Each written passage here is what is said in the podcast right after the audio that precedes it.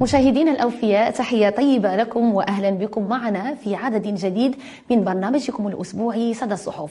ويأتي في عناوينها برقية تعزية ومواساة من جلالة الملك إلى أردوغان. ريال مدريد يهزم الهلال ويتوج بكأس العالم للأندية. بالمغرب. بالأدلة والبراهين التقنية أمين رغيب يكشف زيف اتهامات المغرب بالتجسس. العالم يعره لاحتواء النكبة التركية السورية. التريبورتور يهدد أمن وسلامة المواطنين. زراعة الأعضاء في المغرب اللقاء الفائز مع الإسبان مجلس الرباط يخصص 900 مليون لجمعية من أجل تعقيم الكلاب. الأسعار تستنفر الداخلية. معدات الشينوا بالمستشفى الجامعي لأكادير. الحد الزائف لتصدير لمواجهة الزيادة والوقود والفواكه والخضروات واللحوم. الارتفاع الذي لا يطاق في الأسعار. الصحفية بوراوي تتحدى النظام الجزائري هذه العناوين من بين أخرى. سنحاول التطرق إليها اليوم.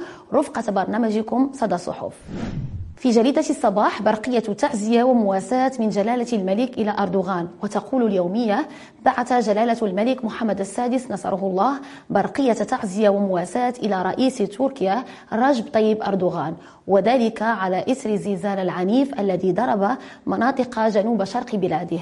ونقرأ في تفاصيل برقية جلالته.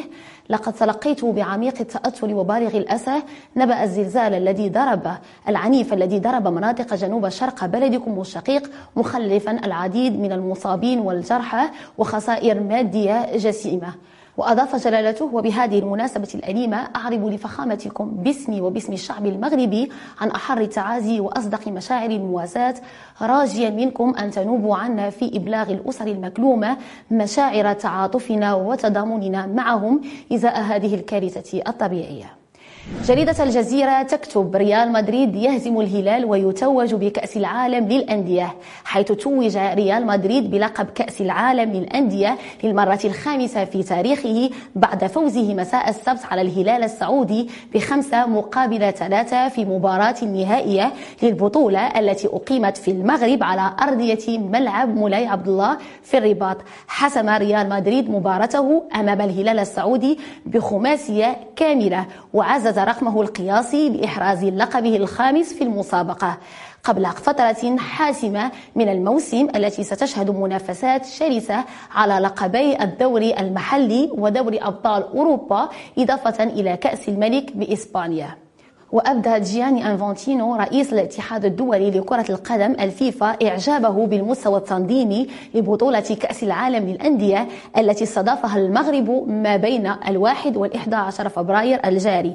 ونشر إنفانتينو تدوينة عبر صفحته الرسمية بموقع الإنستغرام كتب فيها تهانينا لريال مدريد على الفوز بكأس العالم للأندية وأورد المتحدث وأن تصبحوا أول فريق يفوز بالبطولة خمس مرات وأيضا إلى الهلال السعودي لمسيرته الرائعة والوصول إلى النهائي. لقد كانت بطولة رائعة استضافها الشعب الجميل بطولة ستبقى في الأذهان إلى الأبد كما أورد رئيس الفيفا. إلى جريدة أرابيك نيوز التي نشرت الخبر المقلق رئيس جنوب إفريقيا يعلن حالة كوارث وطنية لمعالجة أزمة الكهرباء حيث أعلن رئيس جنوب إفريقيا حالة كوارث وطنية مساء يوم الخميس لمعالجة أزمة الكهرباء في البلاد. وذكر أن إعلان حالة طوارئ تمكننا من توفير تدابير عملية نحتاج إلى اتخاذها لدعم الشركات في سلسلة توريد إنتاج الأغذية وتخزينها وبيعها بالتجزئة. بما في ذلك نشر المولدات والألواح الشمسية وإمدادات الطاقة دون انقطاع مضيفا أنها ستمكن البلاد أيضا من إعفاء البنية التحتية الحيوية مثل المستشفيات في تقنين الكهرباء. وعلى حد قول موقع نقاش فإن أمين رغيب خبير في المعلوميات كشف بأن التقارير التي أصدرها البرلمان الأوروبي واتهم من خلالها المغرب بالتجسس لا تحمل أي دليل يثبت مدى صحتها لأن التطور التكنولوجي الذي شهده العالم أصبح يخول لأي شخص إنجاز مثل هذه التقارير المزيفة مشيرا إلى أن البرلمان الأوروبي قام بتزوير التقارير من خلال إنشاء نقط اتصال وهمية من أجل تلفيق تهمة التجسس للمملكة المغربية. ونفتتح صفحتنا الدولية من جريدة جريدة شرق الأوسط حيث وضعت كعنوان لمقالها العالم يغره لاحتواء النكبة التركية السورية وكما أوردت الصحيفة فإن أرقام الضحايا الزلزال الذي ضرب تركيا وسوريا سجلت ارتفاعا كبيرا ينذر بكارثة غير مسبوقة كما تهرع دول العالم لاحتواء النكبة التي حلت بالبلدين. وتصارعت عملية البحث والإنقاذ في مواقع المتضررة من الزلزال في تركيا وذلك بعد انضمام فرق من الجيش التركي وطواقم لإنقاذ وصلت من الخارج. وتفقد الرئيس التركي رجب طيب أردوغان كما جاء في الصحيفة مناطق المنكوبة وقال إن حكومته ستمنح عشر ألاف ليرة تركية على النحو العاجل لكل عائلة متضررة من الزلزال. وأضاف فليطمئن مواطنون لا يمكن أن نسمح ببقائهم في العراء إلى موقع لوديجي بونانفو الناطق بالعربية التريبورتور يهدد أمن وسلامة المواطنين بعد أن أصبح وسيلة نقل بدون أدنى وسائل الحماية. حيث تتوجه أصابع الاتهام بالوقوف وراء نسبة كبيرة من حوادث السير التي تعرفها المدن المغربية إلى أصحاب الدراجات الثلاثية. نتيجة تهورهم في القيادة إضافة إلى عمدهم إلى نقل الأشخاص بشكل غير قانوني ومن دون أدنى شروط الحماية. الأمر الذي دفع مجموعة من المواطنين بالتنديد من خطورة هذه الظاهرة حتى التي أصبحت تعرف بها العديد من المدن المغربية.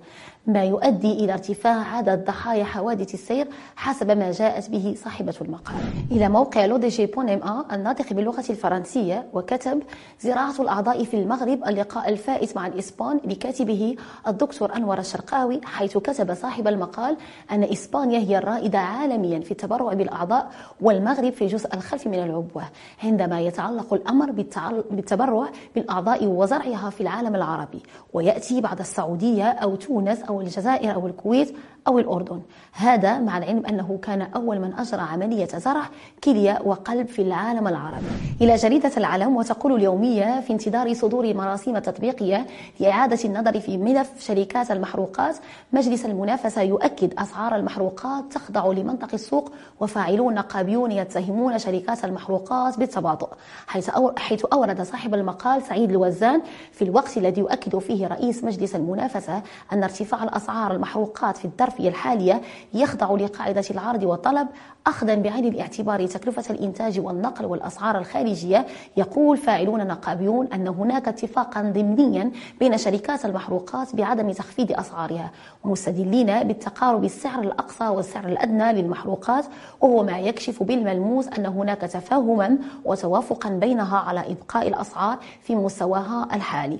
وعلى حد قول نفس المصدر وفي مقال آخر للصحفي الزميل عزيز الجابلي الذي عنون مقاله المبادلات التجارية بين برلين والرباط تحقق المزيد من النتائج بملايير الأورو حيث ارتفع بنسبة 30% وبقيمة 2.8 مليارا في السنة الواحدة حيث قال صاحب المقال على الرغم من أن وباء كوفيد 19 أثر سلبا على جميع القطاعات وزاد من عبء الدول التي تعتمد بشكل أساسي على التجارة فقد أظهرت التجارة الثنائية الألمانية المغربية مرونة ملحوظة وسجلت نتائج إيجابية في سياق لم يكن فيه الاقتصاد العالمي حتى الآن تعافى من أزمة الوباء.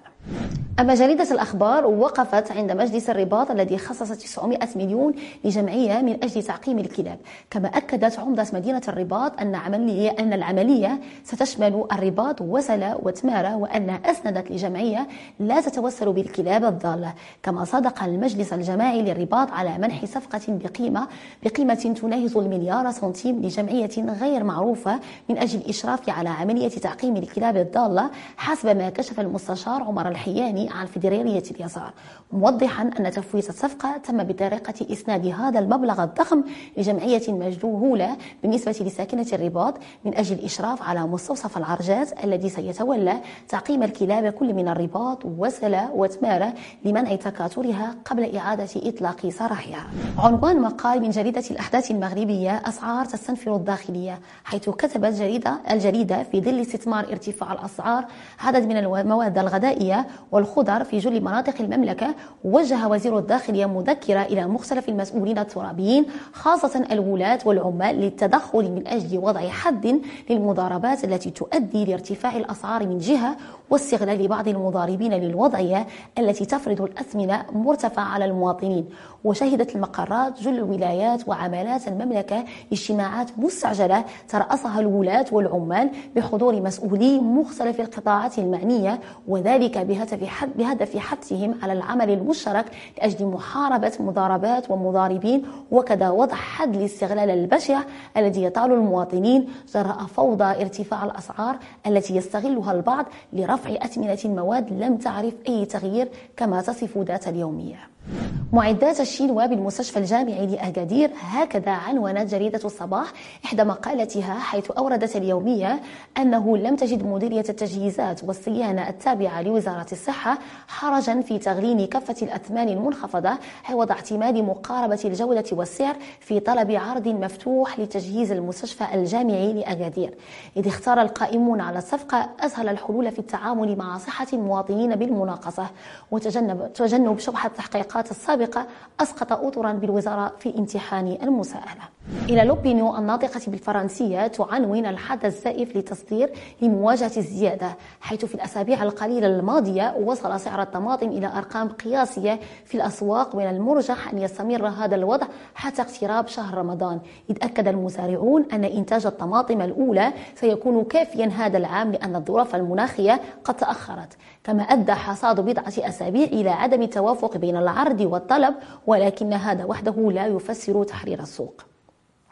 ليكونوميست تعنون الوقود والفواكه والخضروات واللحوم الارتفاع الذي لا يطاق في الأسعار وخصصت الأسبوعية الجزء الأكبر من جريدتها للتحدث عن الزيادة في الأسعار وأوردت الصحيفة ذاتها أن أسعار الوقود في المضخات تتصاعد مرة أخرى في محطات الوقود وهذا الارتفاع لم يدخر وسعا للبرلمانيين الذين طلبوا من وزير الانتقال والطاقة والتنمية المستدامة تفسيرا لذلك. كما أوردت الورقية أن الوضع خطير حيث لم يعد المستهلكون يتحملون تكلفة المنتجات والمعيشة في أي مكان في المغرب. وتضاعفت أسعار في الأيام الأخيرة حيث أصبح سعر الطماطم 12 درهم للكيلو أما البطاطس 10 درهم للكيلو والبصل 11 درهم للكيلو. وأوردت الجريدة نفسها أنه وإلى جانب التأثير الجفاف ومعادلة العرض والطلب يتسم دور الوسطاء بأهمية خاصة من حيث ارتفاع الأسعار الأغذية كما تناول المجلس الاقتصادي. الاقتصادي والاجتماعي والبيئي هذه المسألة حسب ما أوردته الناطقة بالفرنسية. في تقريره عن تسويق المنتجات الزراعية وهذا يظهر أن الوسطاء حاضرون جدا في عملية التسويق. نختتم مشاهدينا بموقع هيسبريس الذي وضع الجزائر توقف والدة وشقيقة أميرة بوراوي كعنوان لمقالها حيث أعلنت اللجنة الوطنية للدفاع عن المعتقلين في الجزائر السبت توقيف وفاء بوراوي شقيقة الناشطة أميرة بوراوي ووالدتها خديجة بوراوي البالغة من العمر 73 سنة بمنزلهما بوراوي الرمان بالجزائر العاصمة. وأكدت اللجنة أن عملية التوقيف تمت في حدود الساعة السابعة من مساء السبت. السادس السادسة بتوقيت غرينتش. على أيدي عناصر الدرك التابعة لبلدية عاشور وأوضحت أن رجال الشرطة بالزي المدني اقتحموا منزل عائلة بوراوي منذ يومين مرتين لتخويفهم وسؤالهم عما إذ كانوا فخورين بفعل ابنتهم وشقيقتهم. ودانت اللجنة ما قالت إنه توقيف لشقيقة الناشطة بوراوي ووالدتها مشيرة إلى أن المسؤولة ليست عائلية المسؤولية ليست عائلية واعتبرت في منشور لها على صفحتها الرسمية بالفيسبوك الفيسبوك النظام الذي يتصرف بهذه الطريقة يعجل بسقوطه إذ لم يكن بالفعل في حالة انهيار كامل. نهاية جولة اليوم من قراءة في الصحف. أشكركم على كريم المتابعة وإلى اللقاء.